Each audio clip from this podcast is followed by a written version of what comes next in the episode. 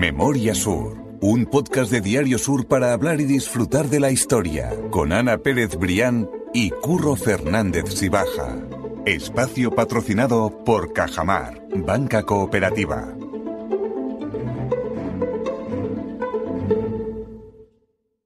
Hola Ana, ¿qué tal?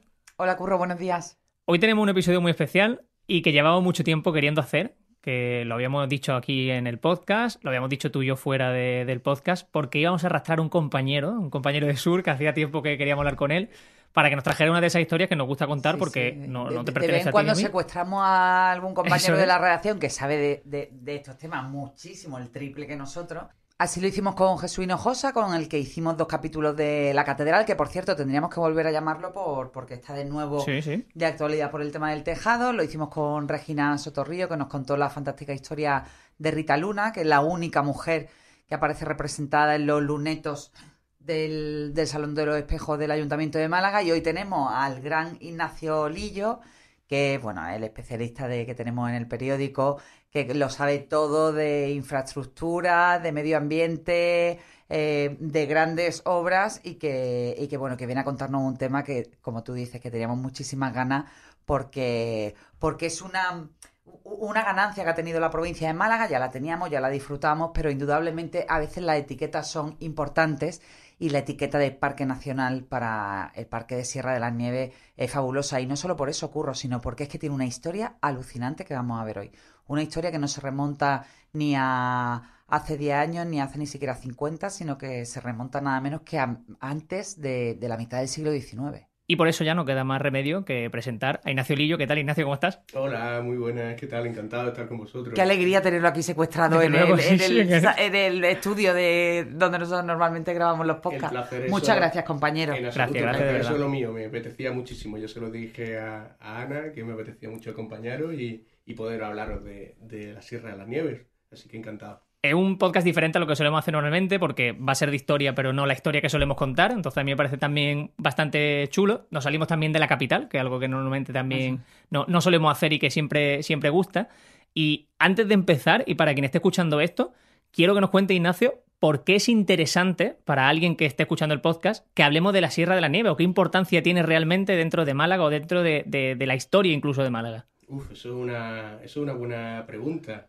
Eh, la Sierra de las Nieves es uno de los grandes valores ecológicos que tenemos en España. No solo en España, yo diría que en toda Europa y en todo el mundo.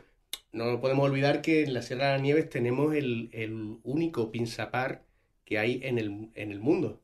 Es una especie única, una especie primitiva, un árbol primitivo, que solamente tenemos en, en Málaga. Tú imagínate eh, que cualquier país pudiera presumir de tener algo absolutamente único. Pues eso ocurre en, en Málaga, una especie eh, eh, que bueno, un, un árbol prehistórico que se refugió en las montañas de, de Málaga en un, en un momento dado, hace miles de años, y lo tenemos solamente nosotros. O sea, imagínate hasta qué punto es importante que pongamos en valor eso, ese patrimonio ¿no? que tenemos. Tú has cubierto toda la historia de, de reciente de la Sierra de la Nieve.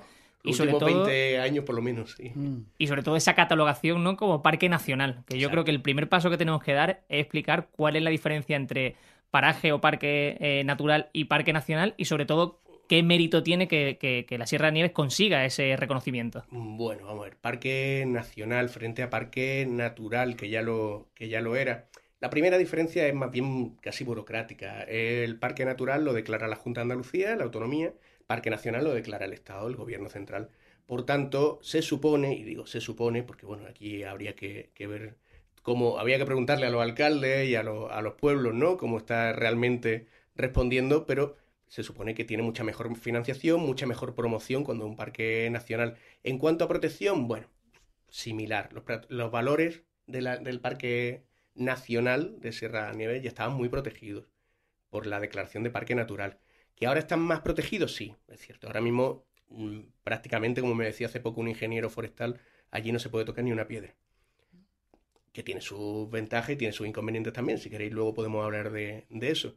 Pero sí, o sea, eh, evidentemente tiene uno, un- una contrapartida en cuanto a, a promoción, a inversiones, a desarrollo, ¿no? Como, como un, un punto estratégico de- Neurálgico. Ujú. exacto, del- de la red nacional de, parques que tenemos en... De parques nacionales, que además no hay tantos, porque hay que, hay que recordar, lo, comentábamos antes de empezar el, el podcast, Curro, que en Andalucía, con el Parque Nacional de Sierra de las Nieves, eh, se suma al de Sierra Nevada, el Parque Nacional de Sierra Nevada y el Parque Nacional de Doñana.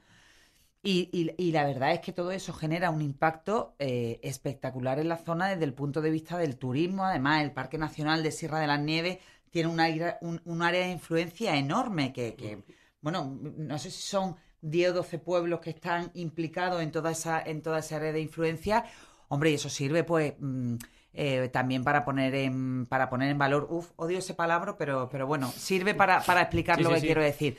Pues para poner en valor también eh, eh, la artesanía de cada municipio, las costumbres y los usos y la forma de, trabajar determinado, sobre todo como muy relacionado con los procesos clásicos, los procesos artesanales, la historia también, por eso no hemos traído al y yo a este podcast, que la gente no piense que, no, que nos estamos volviendo locos, sino porque no solo se pone en valor la historia de todos esos lugares, sino que es que Sierra de las Nieves tiene una historia en sí eh, absolutamente increíble. Nos estamos, estamos hablando del año 1837, ¿verdad, Lillo? Bueno, pues cuando se descubren esos primeros bueno, eh, eh, esa primera traza botánica que, hace llevar a los investigadores a decir, oye, eh, aquí, ojo que, puede haber algo, ¿no? Efectivamente, aquí tenemos que irnos a un botánico suizo y tú me corriges si yo no lo pronuncio bien, que tú hablas francés perfectamente y yo no, Edmond Buissier, 1837, principio, bueno, primera, primer tercio del siglo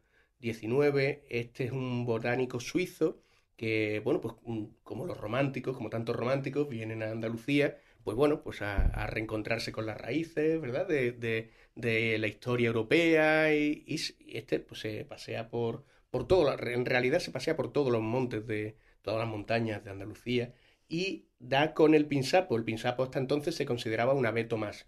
Un abeto, pues como tenemos mm, un montón de especies de abeto europeas, sobre todo en el norte de Europa, que bueno, pues es un, un árbol que en principio pues, no, tenía, no llamaba más la atención, hasta que él descubre que esto no es un abeto más, esto es un abeto diferente, un abeto primitivo, y lo cataloga como Abies pinsapo.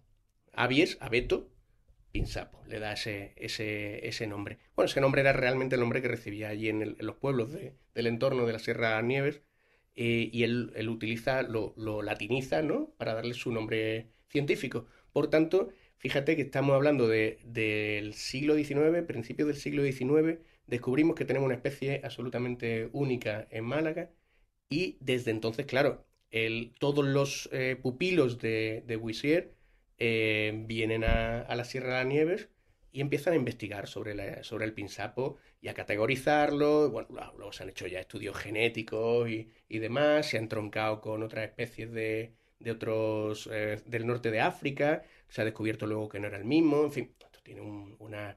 Sí, porque siempre se ha dicho que el pinsapo era de Sierra de la Nieve y del norte de África. Sí, son una especie Pero ahora se descubre que, o sea, genéticamente son diferentes. Vale, vale, vale. Exacto, sí. Entonces, bueno, pues vamos a ver, vamos ya con la, ya estamos metidos de lleno en la, en la historia.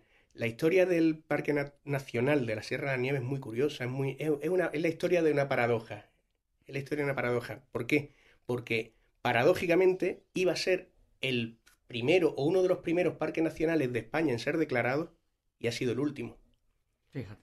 ¿Vale? O sea, es la, historia viva de la, de la paradoja, ¿no? De cómo se considera en el siglo, ya en el siglo XIX que hay que proteger un espacio único y no es hasta mm, ciento... ¿cuántos? 200 años casi después. Claro, cuando nos ha conseguido. Cuando, cuando conseguimos, ¿no? Ver que eso realmente es, es así y llegamos a materializar el, la declaración eh, en el, año pasado, en el, en el 21. O sea, del 37 al 21, no, no llegamos a los 200 años. Y además, y además con un montón de gente que esto durante su tiempo pues ha tenido época más intensa de reivindicación, menos, pero nunca ha dejado de estar en la agenda de los pueblos. efectivamente. Nunca ha dejado de estar en la cabeza de gente que, que bueno, pues que realmente dedicó toda su vida a luchar por esa, por esa declaración de, parque que, murió sin verlo. Y bueno, es el testigo que ha ido cogiendo, por eso a mí me parece tan romántica la historia de, de, Sierra de las Nieves, porque es un testigo que ha ido cogiendo generación tras generación y que, y que al fin eh, eh, eh, era emocionante ver cómo... Mira, os doy, al, hilo de lo que tú dices, Ana, os doy algunos datos interesantes. Eso, eso, es que quiero que lo cuentes. En el año 17, en 1917, no, no 2017, ¿vale? Cuando he dicho el año 17, claro, se podía interpretar, ya aparece en un, en un Real Decreto que desarrolla la primera ley de parques nacionales del mundo que se hace en España, ¿vale? En el año anterior, en el 16, bajo el mandato del conde de Romanones, eh, aparece descrito, descrita la Sierra de la Nieves como un lugar que debía ser considerado parque nacional. 1917. O sea, una referencia, un ejemplo de lo que debería llegar a convertirse en España como un parque nacional. Eso es, ¿vale? Pero aparece además descrito como tal, ¿no? La Sierra de las Nieves, ¿no? Aparece en el Real Decreto, que está en el, en el BOE, que se puede consultar, de 1917, que es el parque es, como ejemplo, paradigmático de lo que tiene que ser. Exactamente, efectivamente. Si te parece la Sierra de la Nieve, puede ser un parque nacional, ¿no? Es lo, como algo así te dice, ¿no? Algo así. sigue ese patrón, Exactamente, era, era el patrón perfecto. Qué curioso. ¿Vale? Hace 100 años, casi prácticamente 100 años antes de que finalmente se catalogue. Claro, ¿qué ocurre? Que es que mm, por medio viene la guerra civil. Nos estamos yendo un poco lejos porque antes hay muchos más pasos. En el año en, la Segunda República hay varios intentos de, convertirlo en parque nacional. El Ayuntamiento de Ronda llega a pedir que se declare el parque nacional en el año 34, 1934. Sí, sí, sí. ¿Vale? O sea, eh, de nuevo nos vemos que mm, prácticamente eh, en, los... Han pasado 100 años desde que se descubre el, el Pinsapo, 1837 1934, ¿vale? Y durante 100 años, en esos 100 años, nunca se ha perdido de vista la referencia de la sierra como un, lugar que tenemos que proteger y, que, y, una especie del pinsapo que tenemos que conservar. Entonces, desde, desde ese momento, claro, ya nos hemos situado en los albores de la guerra civil. La guerra civil... Lo paraliza todo. Lo paraliza todo, absolutamente, como todos bien, bien pueden imaginar eh, los que nos estén escuchando. Es, un, es una situación que, bueno, ahí ya no hay ni ni parque, ni conservación, pues bueno, os imagináis guerra y posguerra y la autarquía posterior, bueno, pues aquello se utiliza pues efectos de madera, efectos de, ¿no? De, mm, recursos naturales, de explotación, o sea, aquello mm, nunca pierde de vista la referencia de que, de que son especies que hay que conservar porque la gente del, entorno ha, ha, sido siempre muy respetuosa con, con los árboles y con, y con, el, y con el monte, pero, claro, evidentemente hay que comer. El, efecto, absolutamente. primero es comer, ¿no? Entonces, eh, durante la dictadura no se mueve nada. No, la, dictadura, ya sabéis que con, precisamente con, el, con Andalucía no fue especialmente benévola. Y mm, se abre un impasse. Un impasse, pues bueno, pues de todo lo que dura la, dictadura, pues prácticamente, bueno, cuarenta y tantos años, ¿no? De, de dictadura. Y se volvemos a hablar de los valores naturales de la Sierra de la Nieves ya en la democracia, cuando llega la democracia. Concretamente, bueno, con un, previo, un periodo previo, en la década de los 80, hay mucha actividad en torno a, la conservación natural y en el año 89 es cuando la Junta lo declara parque natural. A mí eso me, parece interesante porque cuando leíamos esa noticia eh, que, con la que nos ha servido para establecer el guion de este podcast y esta conversación que estamos teniendo, y que por supuesto vamos a dejar como siempre las notas del podcast para quien quiera echar un ojo y leerlo con calma porque de verdad que es muy interesante, em, veíamos eso, ¿no? Que en el año 89 es cuando se decreta eh, que es un parque natural o se define como parque natural y tú hacías un análisis en el que decías que quizás el hecho de que había tantos municipios que, que forman parte de esa Sierra de la Nieve que podía llegar a ser incluso un inconveniente, porque claro, eh, no existe esa noción de la sostenibilidad o de esa protección que tenía que haber de, sobre la sierra y quizás eso hace que muchos municipios no traten a la sierra o no respeten a la sierra como se debía inicialmente. Estamos hablando de esos finales de los 80, principios de los 90. Pues obviamente es que aquello era un recurso económico para mucha gente. Eh, pastoreo, que ahora mismo no se puede pastorear, eh, recogida de no talas, leña. Todo eso abre un debate interesante. Mm, a día de hoy la, la sierra está hiperprotegida pero hay un elemento contra el que no somos capaces de protegerla nunca, ni, ni lo seremos por desgracia, que es el fuego. Y hay muchas voces en el entorno forestal, rural, en los pueblos, que dicen que la sierra sí hay que conservarla, sin duda, em, al máximo, pero también hay que gestionarla, que la sierra no se cuida sola. La sierra es así fruto de un uso milenario de los recursos naturales, de los bosques, de los árboles, de, las plantas, del ganado, de, de la caza, ¿vale? Y a día de hoy todo eso está prácticamente prohibido. Entonces, eh, ¿cómo vamos a hacer si no hay cortafuegos para parar el fuego? Si Dios no lo quiera nunca, entra un incendio forestal. en la Sierra de la Nieve. Bueno, que eso sería... Eh, eh, claro, además teniendo en cuenta que... devastador. Os cuento una anécdota que igual los que nos escuchan no lo saben. Los, los pinsapos cuando arden explotan. Anda, eso no sabía. Sí, un árbol... ¿Por qué? Porque está cargado de resina y cuando, y cuando ah, arde... naturalmente... naturalmente revienta, explota, sí. Entonces, claro, es, todavía más peligroso. ¿Ha habido algún efecto? Ah, ah, sí, sé que ha habido en el entorno de influencia de, de, Sierra de la Nieve, ha habido algún que otro fuego, pero ¿ha habido alguno que afectara en algún momento, sobre todo de la democracia para acá, Lillo, eh, al, corazón de, de la sierra, de sobre todo de las Nieves, un incendio grave no, por suerte no hemos tenido. Hemos tenido en entorno, por ejemplo, en Sierra Bermeja, hemos tenido recientemente uno que, que, quemó pinsapos. Yo tenía aquí, de hecho, em, para que, para que la gente vea la extensión, bueno, probablemente todos nuestros, nuestros oyentes que, que, vivan en Málaga, incluso muchos que nos escuchan fuera, conozcan Sierra de las Nieves, pero para que la gente se haga una, una idea de la cantidad de, de, pueblos, ¿no? Que incluye, bueno, pues están Ojén, Junquera, Monda, Casarabonela, Guaro, Tolox, Alozaina, El Burgo e Instán. Algunos tienen más, otros menos superficie, pero sí que es cierto que es necesario, y hablábamos de ese necesario trabajo en equipo, sobre todo para protegerla de los peligros, eh, de lo importante que es, ¿no? Exactamente.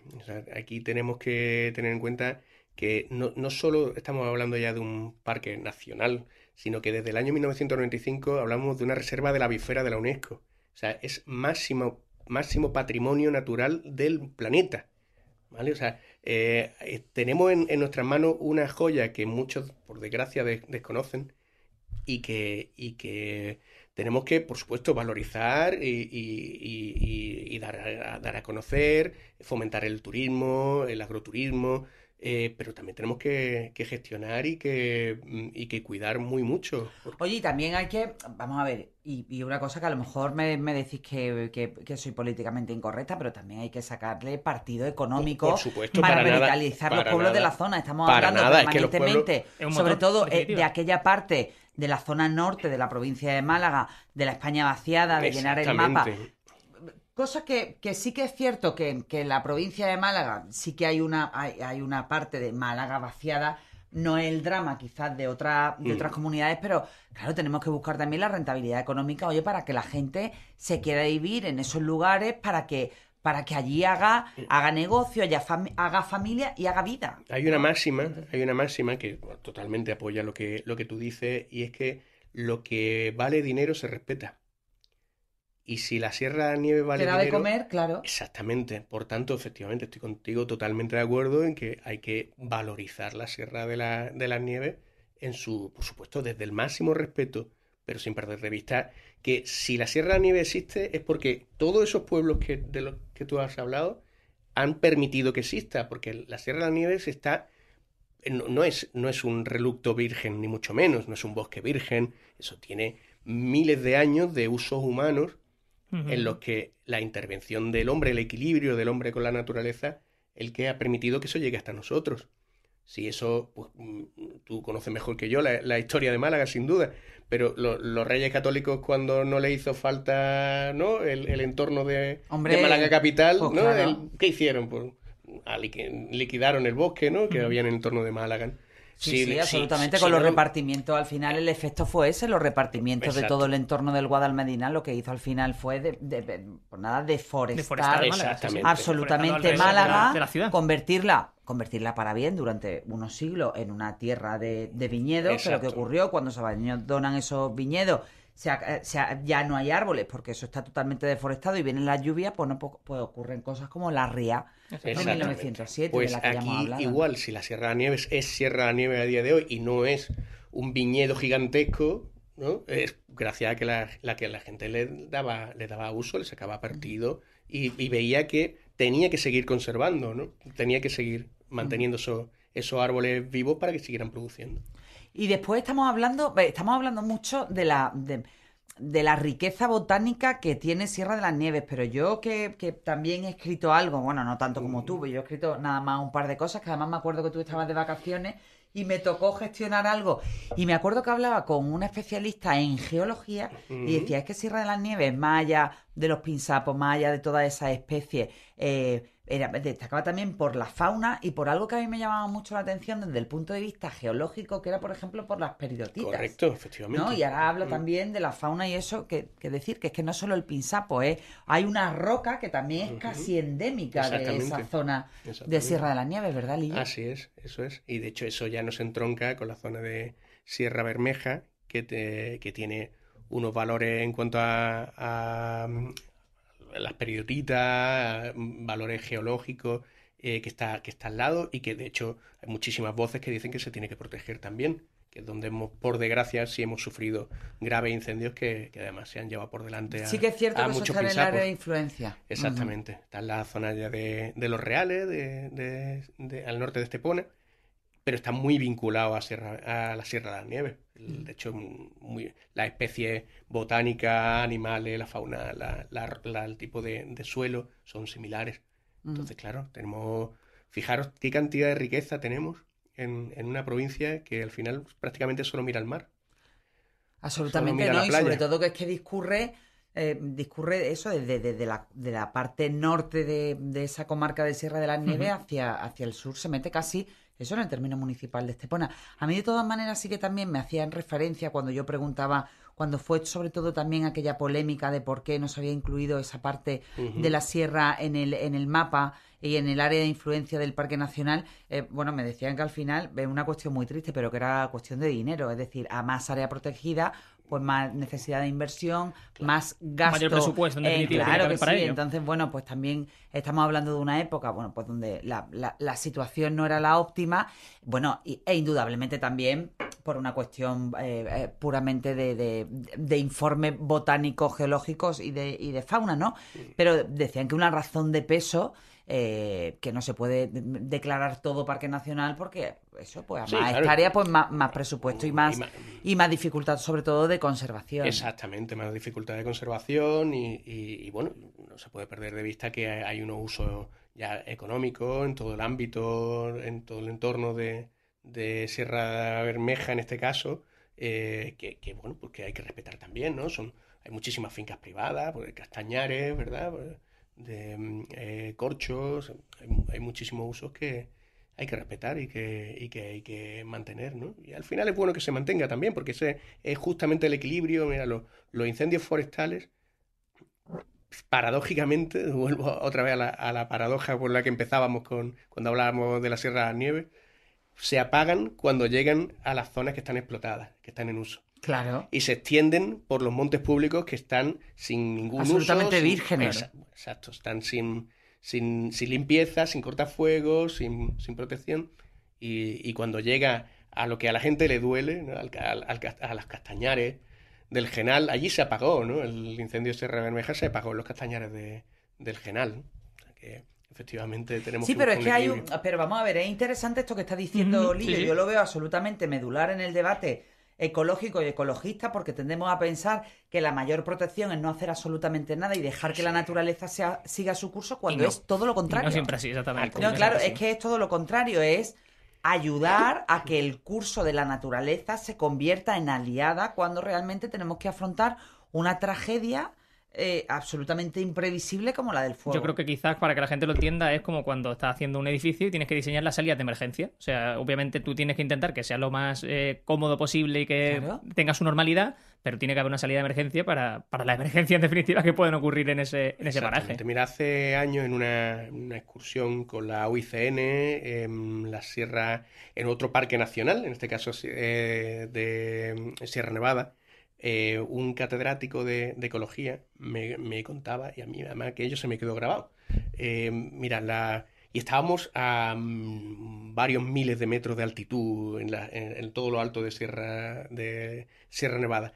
Y me decía, mira, todo lo que ves aquí que te pueda parecer, ¿no? Que esto está eh, virgen, que esto no está... Dice, esto está totalmente antropizado, pero desde hace siglos y si no, milenios.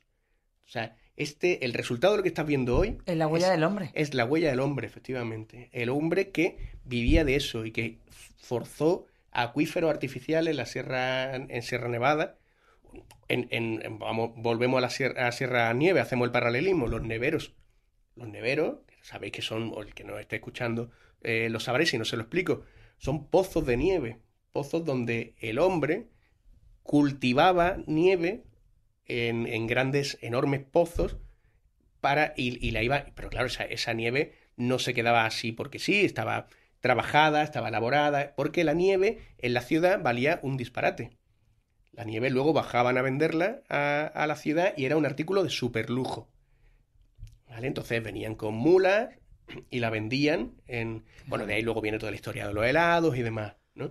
Se utilizaba literalmente como conservante, estamos hablando de Como conservante y como... como sí, y em, como artículo de sorbete, de helado... Para, refrescarse. Tú imagínate en, verano, en aquellos veranos, ¿no? Sí, sí, claro. Hemos hablado además de, en algunas tiendas clásicas, cuando hacíamos el recorrido por las tiendas clásicas de Calle y todo eso, sí que y, yo recuerdo que, en mi casa se, hablaba eso. de los neveros mi abuela de, claro claro lo digo por poner ese contexto no y que todo claro, que nos esté escuchando pueda, pueda pues entenderlo. esos neveros que estaban en la Sierra de la Nieve y de hecho se conservan se pueden visitar todavía eso era un uso económico clarísimo esa nieve valía una pasta.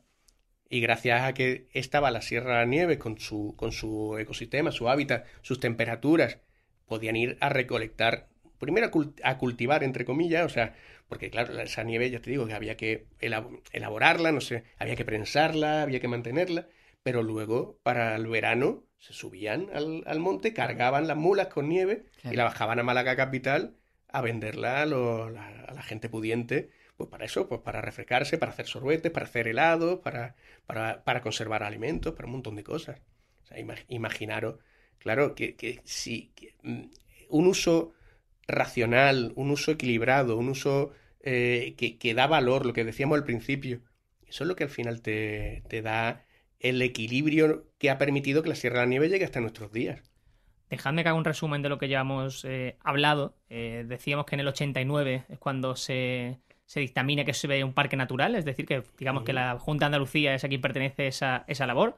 En el 95, si no me equivoco, se considera reserva de la biosfera, ¿verdad? Exacto. Y en 2021 finalmente es cuando ya se considera eh, parque nacional, que se lo considera el gobierno. Digo, por hacer ese resumen y ese... Lo, y ese lo nombra oficialmente. Exactamente. A mí en, esa, en ese reportaje, que prácticamente es una crónica que tú haces de ese día en el que ya está a pocos días de, declararse parque nacional, me gusta mucho ese arranque en el que dices que por primera vez los, cuatro conservadores, los cuatro directores conservadores del, del, Parque de la Sierra de las Nieves se, se encuentran, ¿no? Eh, para hacer una ruta o para, para vivir ese momento juntos y a mí ese arranque me encanta y me parece muy poético porque en definitiva es la consecuencia de esos 30 años de trabajo desde que se declara es por que el parque fue mm, espectacular. Sí, es muy bonito. Es, una crónica prácticamente. Sí, sí, está contado como una crónica. Por, por, por, lo que escribió Lillo, que Exactamente, es maravilloso, es maravilloso. Y porque yo, yo sé que se tiró el día entero sí, sí, sí, eh, pateándose Sierra de la Nieve, que se la conoce de arriba abajo, pero pateándosela con los cuatro conservadores. Estuvo preparando muchísimo tiempo el reportaje y después estuvo también mucho tiempo haciéndolo para que quedara tan, eh, tan bonito, ¿no? Entonces también lo pondremos en las notas de los podcasts. No, no, totalmente, eso va. Yo por eso quiero preguntarte, decíamos, ¿no? Ese día que estabas con los cuatro directores conservadores históricos del, Parque de Sierra Nieve. Y, perdona, y el coordinador con él, eso. eso es, con la persona que está a cargo de la protección, del plan de protección del Pinsapo. Exactamente, eso es. Entonces yo quiero que diga, porque creo que tienen también que tener su reconocimiento, cuáles son esos nombres de esas cinco personas y... Pues, pararnos si quieren un poco la figura de Rafael Aro en cuanto a que es el último y el, más reciente, en definitiva. Pues precisamente ese es uno de los trabajos que más me ha gustado a mí de, toda mi carrera. ¿vale? De hecho, lo tengo como el, la, página, ¿no? La cabecera de esa página la tengo como portada de mi perfil en Twitter. Imagínate si le tengo cariño a ese trabajo.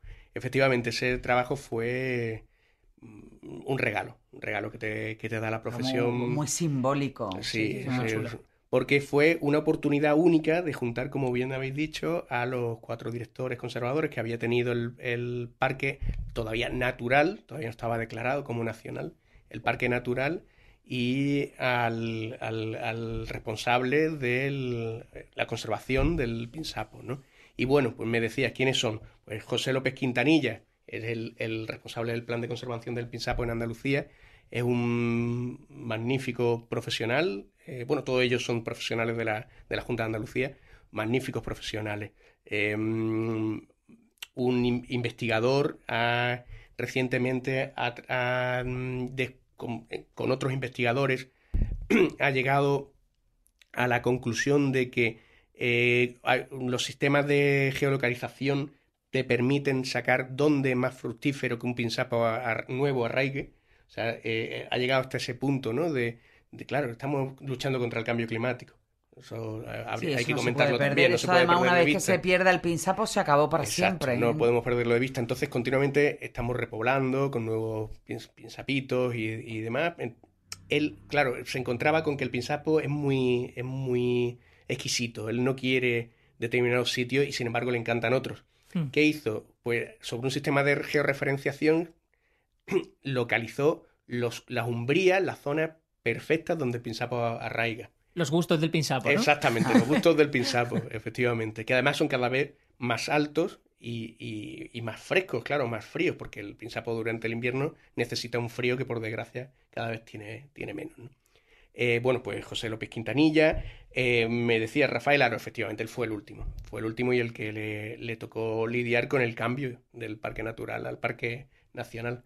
Em, antes que él, Miguel Ángel Catalina, un histórico del, de la conservación En, en, Málaga, un histórico, además todo fue eh, director del Plan Infoca. Mm. Una figura fundamental para entender la ecología y el, medio ambiente en Málaga. Em, Miguel Ángel Martín Casillas y Ricardo Salas son dos magníficos ingenieros que también pasaron por el, por el Parque Natural todavía y bueno, cada uno dejó su, su huella en la medida de su, de su época, claro. imagínate, en tantísimos años, ¿no? Pues ha habido momentos en los que apenas le hacíamos caso y otros en que aquello era el foco de, de atención, ¿no? Pero bueno, todos ellos son unos profesionales con una disposición alucinante a trabajar, a mejorar, a ayudar y bueno, pues ahora es Rafael Aro el que le toca estar al frente de, del Parque Nacional, y, todo, Y, todo importante. A mí me, resultó muy emocionante y te digo que es muy simbólico el reportaje porque es que ahí ves tú cómo, cómo todo el trabajo es importante, ¿no? Y cómo todos los eslabones de la cadena, aunque tú pienses que durante la época de finales de los 80, antes de que fuera declarado Parque Natural por parte de la Junta, pues vivió una época oscura donde parece ser que nadie le hacía caso, no. Pues al final toda, y, todas las etapas son hasta necesarias, ¿no? para, para, para, hoy disfrutar. Época pico y época valle. Hay momentos en los que solamente se trabaja, digamos, de puertas para adentro. O sea, conservando, eh, reproduciendo los pinsapos, buscando ejemplares más, más fuertes para repoblar, eh, un montón de labores que pasan desapercibidas. Y bueno, luego hay otras que son más mediáticas, ¿no? Pues el, el momento cumbre de pasar del Parque Natural al Parque eh, Nacional, pues obviamente fue la cumbre de una carrera que hemos visto de, de muchos, muchos años. A mí es que me parece interesante que hablemos de esto porque muchas veces hablamos de lo público, ya sea ayuntamiento, diputación, junta, Andalucía, como y sobre todo criticamos, ¿no? Hablamos y sobre todo criticamos, me refiero, y detrás hay personas, como tú estás diciendo, hay ingenieros, hay biólogos, hay muchas personas que se dejan la piel y que hacen un trabajo que merece ser reconocido y este es un ejemplo perfecto para, para pararnos un poco y hablar también de eso y de la labor que hacen que es imprescindible y que hace que hoy estemos hablando precisamente de este tema. O sea que yo creo que es muy necesario. Me, encanta que lo hayas traído a colación porque desde luego se lo merecen. Se merecen este reconocimiento y este pequeño homenaje que de aquí les podemos. Sí, yo creo que nos ha quedado un podcast muy diferente y muy chulo, ¿no? Yo lo que quería decir simplemente es que, eh, sabiendo que, tenemos a Lillo, que es un auténtico experto, que nos, nos recomiende ya sea una ruta, ya sea un punto en el que parar y disfrutar de esa Sierra de las Nieves, O porque yo creo que ahora también viene Navidad y puede ser una buena excusa para Hombre, pasar sí, un día por que allí ser- y Ahora está exactamente, ¿no? muy Una- bonito. Una buena fecha. Pues eh, yo lo que os diría es que subáis al Tajo de la Caína. El Tajo de la Caína es quizá la ruta... Aquello está muy bien señalizado, es muy fácil. ¿vale? Hacer una ruta por allí es muy fácil. Pero si hay un sitio que a mí me ha marcado, eh, desde luego el Tajo de la Caína. Tiene una- unas vistas sobre... Prácticamente te llega la, la vista... bueno, prácticamente no, te llega la vista al mar. desde, tan, desde tan alto. Con los pinzapares eh, en tu- a tu alrededor. Con el, bueno, el propio Tajo, que es un, es un cortado eh, escabroso. Mm, es un, es un sitio mágico.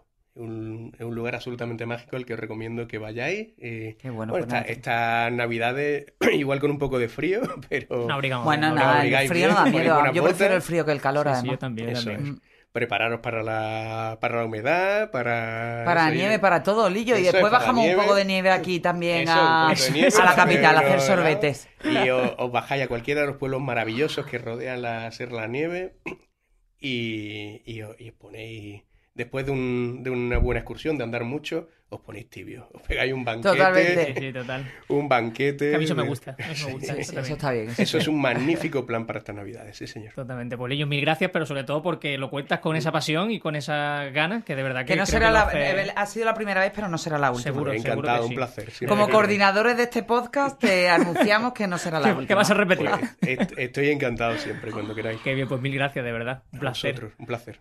Pues Ana, eh, nosotros nos vamos a citar para la semana que viene para contar más historias, que de luego así da gusto también hacer eh, trabajos con compañeros y que nos escuchamos la semana que viene, que mil gracias, Ana. Muchas gracias a ti, siempre curro. Memoria Sur es un podcast de Diario Sur. Escucha un nuevo episodio cada semana en iVoox, Spotify, Apple Podcast y consulta las referencias de este episodio en diariosur.es.